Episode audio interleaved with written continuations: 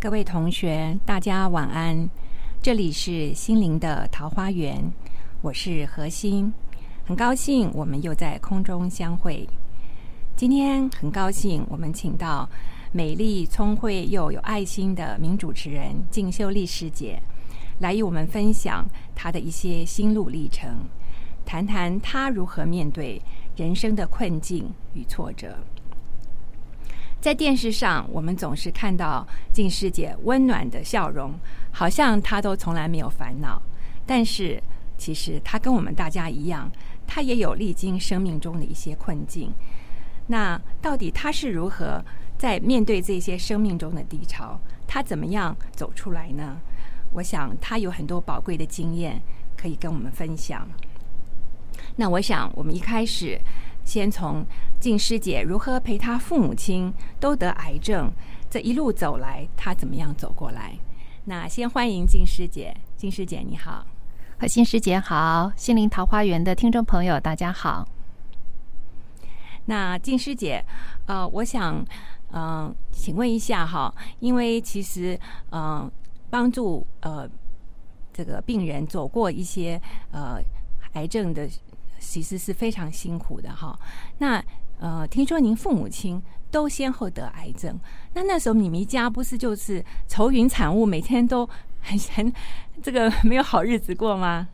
一点都不是呢。我现在再回想起来，我觉得我父母亲生病的那段日子呢，反而是让我们全家人更加的紧密的结合在一起，因为知道或许。来日无多，你就更加的把握和父母亲相处的机会。因此，我非常的感恩父母亲他们的生病，反而让我历练了不同的一个人生的经验。那么过去呢，因为我们家就三个女儿，我父母亲呢把我们保护的非常好。那我可以说是温室下长大的孩子啊，呃，没有历练过任何的这个嗯。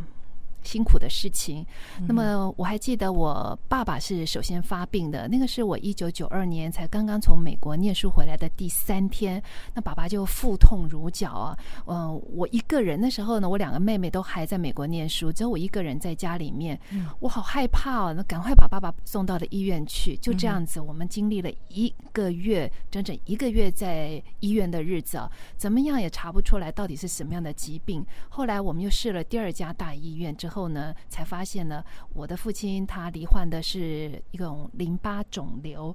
呃，事实上，医师是用比较温和的字眼告诉我们，爸爸得了是癌症。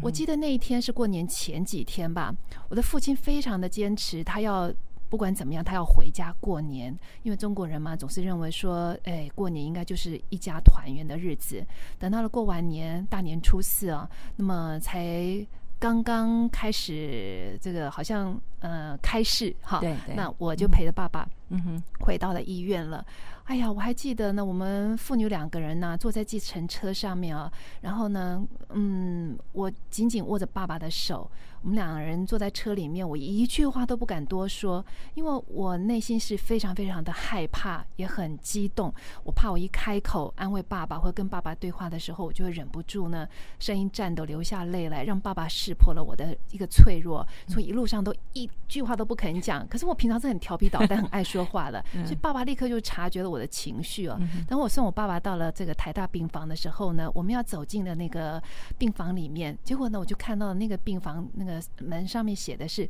癌症病房。我那时候我突然发觉，我不想去面对的事情是这么赤裸裸的，因为我爸爸得到的是癌症。我当下觉得癌症是绝症啊，那种冲击非常非常的大。我还记得我和爸爸两个人呢，走在那个台大病房的这个长廊的时候，因为是石子路，那我们两个人呢。的脚步呢，就踩在那个医院的那个长走廊里面呢，很空荡的那个回响，就是我们两个的脚步声。那天天气非常的好，因此呢，阳光呢，把我们俩的身影啊，就像斜斜的投射在这个地板上面。我觉得，哎呀，爸爸的身影变得好瘦好长。我突然发觉，我们真的形单影只啊！爸爸知道我很害怕在病房里面啊，所以他说他把东西放下之后要陪伴我走出去，因为那天我有工作，我要去过音。结果我们俩就是这么。很有默契的，又一路无言的，爸爸又把我送到了病房，呃，不，医院的外面。哎呀，他我把他留在这个医院的大门口，然后我头也不回的赶快就要逃离那个现场，因为我觉得我情绪再也忍受不住，就流下泪来，而且我的眼角呢余光看到我的爸爸一个人孤零零的站在医院的大门口啊，挥手。啊，然后送别我，我突然发觉我真的是这么这么的无力啊！我以前我总认为说我是做新闻的人，我是掌握这个呃最新的讯息的一个人啊，嗯，我觉得好像也没什么事情可以难得倒我。可是那个时候当下，我就觉得我真是太无力了，所以一个人就跑到了台大医院对面的那个二二八纪念公园，大哭特哭，多痛快！啊那时候那天是大年初四哦，而且是大太阳的日子，大家都欢天喜地，还在过年，就看我一个人莫名其妙在旁边大哭哦，可是我那时候顾不了很多了，我觉得我要把我内内心的那种恐惧我尽情的发泄，这个真是。不过呢，就是我我非常敬佩我的爸爸，我的爸爸他了不起啊，对他非常理性的一个病人，嗯所以呢，他就跟病医师呢讨论说要怎么样来治疗疾病，他自己本身去搜集了很多很多的资料，他到书店去买书了解一下他的这个。所谓的胃淋巴瘤是什么样的一个疾病？同时呢，他还跟医师哦讨价还价，说：“哎，我不要呃，你不要用那个重剂哦，让我。”呃，就是身体受不了，然后必须要瘫在床上，需要人照顾。他，我爸爸就说：“哎，他三个女儿，两个女儿现在都在国外，不能依靠，而我这个大女儿才刚刚回来要找工作。”嗯，把我们家庭的状况告诉他，所以医生也了解我爸爸的意愿，所以呢，他下的那个药剂是很轻的，就说他可以控制这个癌细胞不要乱跑。让这个疾病受到控制，但是呢，并没有说彻底的杀掉这个癌细胞啊，呃，做很积极的治疗。但是，其实我爸爸这样的治疗对我爸爸来说是一个很正确的选择，因为后来爸爸愈后的情况相当的好，而他也很勉励自己啊，就说不要瘫在病床上面，不要说拖累了家人，还要我们。呃，可能子女必须要陪伴在他身边，没有爸爸都把自己照顾的非常好哦，这点我是非常非常感恩，从我爸爸身上学习到非常的多。呃，他就觉得自己还可以的事，就勉强自己要赶快恢复正常的生活，甚至于他每天还会跑到楼下去倒垃圾，等垃圾车，对，然后一有空的时候，礼拜六、礼拜天。他就跟我们九九哎哈，一家人可以去吃个小馆呐，然后吃了东西之后，我们就去散散步啦，手牵手啊。所以现在回忆起来，好像父母生病了以后呢，我回忆几乎都是很快乐的一些画面。哇，真的很难得哈！我觉得你父亲真的很了不起。我第一次听说病人还送还送家属出来啊。不过我相信你跟你父亲真的一定感情非常好啊。对对，那我觉得说其实真的是呃，有时候我们在讲说啊，到底什么样是平凡，什么样是伟大？这种真的就是最伟大的。自己面对病痛啊，还心疼女儿，还送女儿出来啊，真的是不容易啊。所以你父亲哇，真的是一个很。很棒的榜样。其实我自己的父亲呢，那时候生病的时候啊，就嗯，他其实好像没有这么这么乐观啊，所以那时候我们大家都要陪他，就觉得有一点辛苦哈。不，我觉得这个真的都是在自己的心啊。像你父亲这样子的话，他就真的是能够让你们全家都不会笼罩在这个病病魔的这种阴影下面啊。反正大家会更珍惜在一起的时间哈。尤其我爸爸生病了以后一年，呃，我妈妈她由这个肝病呢也转为肝癌了。那可是那个时候呢，我们全家突反而是非常的乐观。我就把爸爸他接受治疗之后愈后的情况很好的这样的一个病例来鼓励爸妈妈说，你也可以在第一时间接受治疗，一样的也可以掌握这么好的一个生活品质。所以妈妈她没有任何的犹豫，一。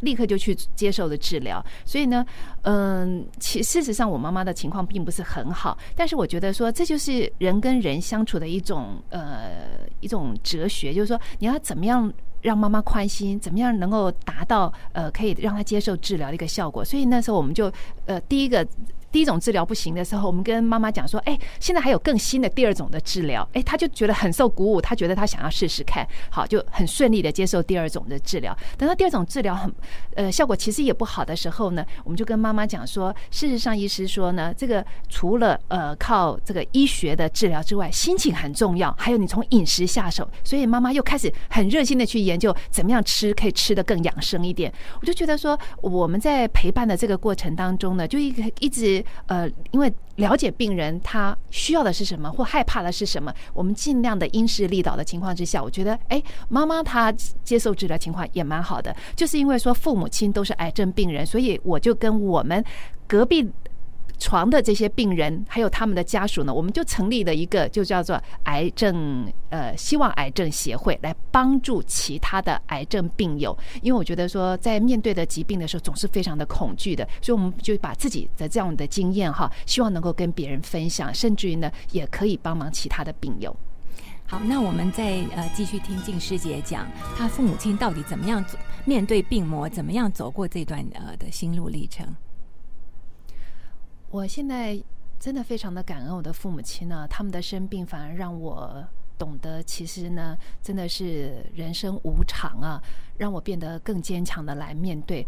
我还记得我妈妈往生的前半年，妈妈是八十八年的母亲节前往生的，但是就在那一年的春节呢，癌症希望协会举办了一场病友音乐会，我们就是希望说。借由音乐来慰藉每一位病人和照顾病人的亲友或者是医护人员。那在那样子的一个场合里面呢，呃，妈妈她很乐意啊，就陪我去。那我是主持人。到了最后的时候呢，我就请妈妈呃上台来。事实上，我妈妈那时候呢已经到了末期了，生命也走到了最尾端的地方。然后她因为是肝肿瘤，所以呢，事实上她腹水非常的严重，全身也都已经水。一种哦，所以他勉力的要穿上他的皮鞋都很困难的情况之下，但是呢，因为我邀请他去啊，妈妈还是陪伴的女儿一起去参加，所以他其实他是走路都很困难的一个情况啊，勉强的穿上了鞋子，然后我们在我们志工的陪伴之下，妈妈就被扶到了台上啊，而且还要。献花给我哎，哇，那一刻都感动了台下的所有的癌症病友跟他们的家人，因为觉得说，嗯，金妈妈也可以做得到啊，那我们也可以喽。所以我觉得那时候呢，台下的很多的朋友也都为我而流泪啊。我现在想想，我都觉得，哎呀，妈妈真的是在生前给我做了一个最好最好的示范哦。那一刻，我一直都一直还好像还记得妈妈对我的拥抱，嗯。所以这个是妈妈往生了以后呢，呃，我爸爸一向好像也变得好脆弱啊。啊，对啊，对，他就好像很需要我们的陪伴。那我觉得也很棒的，就是说，嗯，在我们的这个互动当中呢，我就随机教育，因为妈妈往生，我就呃也跟爸爸谈起来说，呃，这个生死的问题，因为中国人好像都不太肯。谈生是很很欢喜的迎接，谈死大家好像很忌讳，对。可是我们就是借借着这样的一个机会，说爸爸，那你希望怎么样呢？你希望像妈妈这样子的安排他的后事吗？哎，我爸爸就说，嗯，妈妈这样子是很圆满的。那我也希望能够捐赠大体，因为那个时候呢，慈济大学一直在宣导的是，呃，能够捐赠大体来。帮助医学生的这个医学教育，所以我父亲呢当下就签下了捐赠大体这样的一个同意书。那父亲在往生了以后呢，我们在八小时之内就将父亲的遗体送往了慈济大学做病理解剖。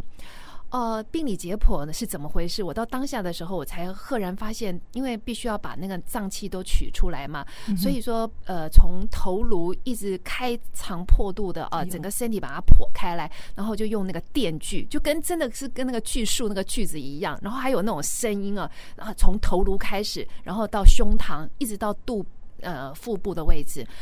那当下有很多的慈济人呢，都很不忍心我们姐妹在现场，所以他们就劝我们说：“啊，你们不要在现场看。”但是啊，我就觉得说一定要坚持陪伴在父亲的身边，尤其我觉得说这个是。圆满爸爸的生前的心愿哦，是很好的一件事情。所以我觉得我要陪伴在旁边。尤其呢，慈济的师兄师姐他们非常虔诚的在唱诵佛号，站在那样子的一个气氛之下，我只感觉到非常非常的庄严。其他的真的都没有再多想啊。尤其最不可思议的是，我的父亲在完成了这个呃病理解剖了以后呢，医师们又很细心呢，呃，把这个呃遗体再缝合起来的时候。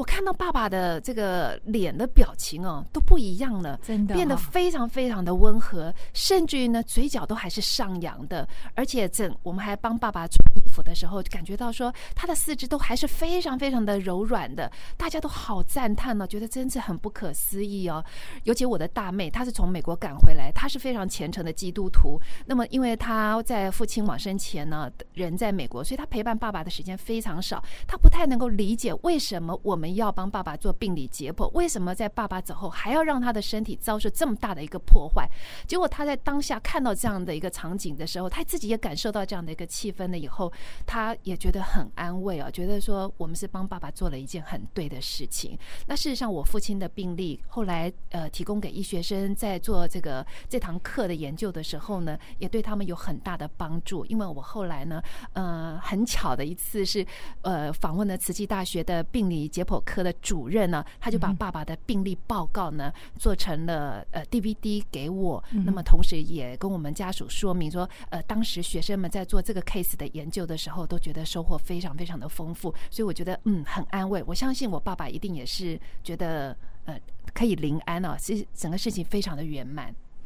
哇，真的是很了不起！我觉得这个，因为其实我们常常讲说，光是面对疾病哈，就是已经很少人能够这么豁达、这么自在哈。那尤其是说，在他自己生前，他就他就能够面对你母亲的往生。他在难过之余，他还可以真的想的那么开，哇，真的是很了不起。对，这个是因为我爸爸生在那样子一个很动乱的这个年代啊，所以说他可能呃就养成他非常豁达的一种人生观。他在疾病七十岁的时候发病，他就告诉我们说，没有什么好担心的，我已经活到七老八十的，活够了，接下来都是多的了。所以呢，他是用这样子的态度来安慰我们的。呃，而且我现在想想呢。爸爸他生前表现出来的勇敢，最主要是因为他对我们的子女的这一份的挚爱哦，他太心疼我们，他怕说他的疾病会拖累了我们的孩子的家庭，拖累我们的工作，拖累了我们的学业，所以呢，他就勉强自己要坚强起来。我觉得我现在就是靠着爸爸给我们的这一份的挚爱哦，让我的生命成为我生命中很重要的资粮，给我很大的力量。对，其实我想，呃。呃，这个秀丽师姐也是跟我一样啊，就是跟父亲都有很深的感情啊。所以虽然经过这么多年啊，他刚刚讲的事情，他还是眼泪都掉下来啊。那可是我觉得，就是说，像我自己也会觉得说，父亲虽然走了那么久了，可他这种爱、这种无私啊，一直影响到我们，然后让我们好像觉得他其实还是活在我们心中，而且给我们一种力量。让我们呢能够真的是持续的去帮助人家，因为真的是有时候发心容易恒心难哈。有时候五分钟热度，很多人都会有哎，那时候在那一念中间很感动，然后过后就忘了。可是要持之以恒，真的不容易。尤其刚刚这个静师姐讲到这个这个呃大体捐赠啊，因为像我的呃上次我也有讲到我那好朋友呃美霞师姐啊，那他们呃捐赠大体的时候还没有。亲属还没有亲眼看到，真的是做解剖的那些过程哈，可能可能讲起来对一般人来讲，真的是一个很很特别的体验哈。可是我想，也是经过这种冲击以后，呃，可能让静师姐真的会觉得说，哇，父亲的伟爱很伟大，而且让你能够真的觉得说，要延续他这种爱心。啊，能然后能够尽量帮助别人，是不是也是这样子？呃，给你很多力量，让你能够一直呃在做志工的时候，就一直有这种源源不断的爱去帮助别人。没错，我父母亲他们的身后事啊，都是靠着这个呃慈济人来帮忙。很圆满的，因为我们家就三姐妹，那我两个妹妹又不在台湾，所以我会觉得非常非常的孤单，很需要这个外援呢。结果这时候慈济人给我非常非常多的这个帮助，所以那个当下我就觉得非常非常的感恩。我希望呢，我也能够把我这份的感动哦。呃，分享给别人，所以当任何人有需要的时候呢，我就希望说，哎，我也能够把我当时感受到的这一份的这个感动哦，能够跟能够帮忙别人。还有，我一直很庆幸，就是说我从小到大都在一个充满了爱的环境下长大的，所以一直都认为说这个世界上没有坏人，这个是我自己很幸运的一点。嗯，我觉得说，因为你拥有爱，你被爱过，所以你有充足的能量去爱人。但是呢，等我年岁渐长了，那么我也透过了采访啊，呃，认识了很多的故事人物以后，我发觉。当然呢，你被爱，所以你能够去爱人，这个是很幸运的事情。不过，如果你想要被爱的话，首先你要去爱人。我最近采访了我们在慈济大学里面的一位义德妈妈，她就说，呃，因为她自己本身没有孩子。所以呢，上人告诉他要化小爱为大爱。他到慈济大学里面去担任义德妈妈，但是因为他过去太苦太苦了，所以呢，他很怕呢孩子对他有很亲密的这个动作，他也很怕跟别人有亲密的动作。对，但是他嗯。因为他是其实他是很热情的嘛，然后他对孩子也是真的是无所求的一种付出，所以慢慢慢慢的孩子给他的一种回馈啦，给他一种那种爱的这个呃言语或者是拥抱啊，都慢慢溶解了他的心哦，所以他的笑容也变多了，他也变得说懂得怎么样去拥抱别人呢，所以他突然才发觉说，虽然他在成长的这个过程当中缺乏爱，但是如果想要被爱的话，那一定要自己先付出的。对，真的是。其实我们就在讲说，这几年我也是陪了一些癌症的朋友啊，走过。有时候看他们就光说做那化疗，我都觉得哇，真的像人间地狱啊！我常常觉得说，感觉上好像真的比在看守所这种日子还要还要辛苦哈。可是真的就是在自己的心啊，如果他们的心能够很坚强，像你父亲这样子，他为了怕你们担心，他还自己好像忍住痛哈，然后然后自己又可以很乐观、很开朗。的过日子，所以其实我们讲，真的是一切是境由心造哈。我们如果自己的心能够打开的话，其实在哪里都可以随遇而安哈。就像呃，我们同学在这边，也许有时候觉得很闷啊，没办法去哪里哪里。可是如果自己心里能够把心打开的话，我相信你们还是可以在心里面有一个种植你们自己的一个桃花源。那静师姐，你觉得是不是有同感呢？对，确实，我真的非常非常的同意刚刚核心师姐所说的，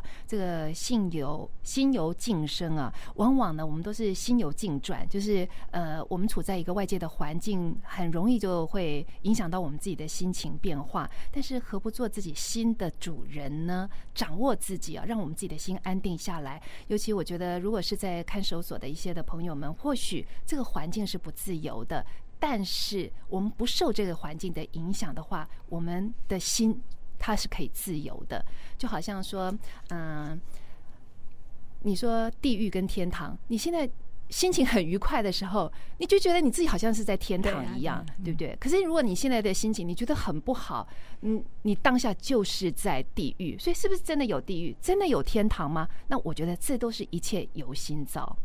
对啊，真的其实都是在我们的心哈。那像静师姐，嗯，这几年呢，也是对她人生有一个很大的改变。我想可能也是受了你父母亲的启发哈。你从一个呃商业电台哈，转到这个慈济大爱台，很多人都跌破眼镜，觉得说哇，怎么有这么大的一个决心，就就是这样子，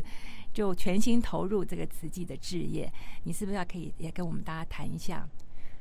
其实这一切的因缘，我非常非常的感恩我自己的母亲，她是非常资深的慈济委员，那么她也很希望说，我是不是也可以加入慈济，一起来做好人、做好事啊？可是，在她生前的时候呢，我一直非常排拒她，我总认为说，哎，我的工作呢，可是非常 smart 的一个工作，专业，我不需要任何的这个宗教来帮忙我。啊，其实我实在是太骄傲、太自大了。一直到我母亲往生了以后，我看到的慈济人这样子的来帮忙我，无所求的付出，我才呃受到了启发。那么因为感动啊，你也愿意信。愿行啊，就是你相信了嘛，所以你也有一个愿望，说我希望我也能够变成像他们这样帮助人的人，因此你开始采取了行动。其实采取了行动就会有力量。不过这个过程呢，也是慢慢的酝酿的。我妈是八十八年的时候往生的，我一直到九十二年呢，我才受证成为委员。所以说，在这个四年呢，其实我有很多很犹豫的一些的时候啊，所以说起来是非常的惭愧。不过因为我是在传播的工作里面。嗯，我一直到了是听到了正言上人说的，就是传播的工作呢，这真是一个必须要有使命的工作，因为你报道报道，你除了报知之外，还要导正。但是我过去在传播的这个工作里面呢，我很惭愧啊，我好像都是呃放一把火以后呢，然后就跑了，我就不收拾善后啊，而。这样子的一个这个报的过程呢，事实上对社会产生了很多负面的影响，甚至于呢，都造成了人心的一种惶彷徨。因为有好多外国的朋友看到台湾的这个新闻以后呢，都打电话回来台湾说：“哎呦，你们台湾是怎么了？要造反啊？是怎么了？都乱了，好怕哦！” 事实上，台湾真的这么乱吗？我想可能这个是媒体在兴风作浪啊，所以我真的要深深的忏悔。那么在去年呢，我下定决心回到了。慈济大爱台来，就是因为有两个新闻事件，非常非常的让我震惊。一个呢是一个大学生，他在。呃，捷运上面对一个女学生毛手毛脚，那我们的记者呢，就从捷运公司取得了画面以后呢，就一天二十四小时的新闻里面狂播，让这个大学生受不了这样的一个压力。第二天，他就在宿舍里面上吊自杀了。这个事情传开来了以后呢，对我们每一位新闻工作者都是一个很大很大的一个震撼，因为正是古话所说的“我不杀伯仁，伯仁因我而死”，一条这么年轻的生命就是葬送在我们的手里的。那时候我们有这个画面的时候呢。还见猎欣喜，觉得哇，这个画面真好啊！所以呢，就在一小时之内呢，甚至有的主播他说：“刚刚你或许没有看到这个画面，我现在再为你来播一次啊！”却没想到呢，说对这个年轻人造成这么大的一个伤害。那么，在第二个新闻事件呢？是发生在中部的一个国中老师，他和班上的女同学呢是发生了不伦恋。事实上，这个事情呢，经过了学校双方的家庭还有警方的介入呢，已经过去就已经协调了。但是呢，地方的上面的记者呢，也是取得了这个讯息了以后呢，又。再回头来大做特做这个新闻，那么同样的，对于双方的家庭都造成很大很大的伤害。老师受不了第二次的这个公审呢，所以老师呢也自杀了。所以两条的性命呢就毁在我的手里之后，我就觉得我不能够再做这样子的事情了，所以我回到了大爱电视台来。好，我想呃我们。呃，下一集我们再继续听静师姐啊，跟我们再讲一下她到大爱台以后呢，她是不是更快乐了呢？那今天很谢谢大家的收听。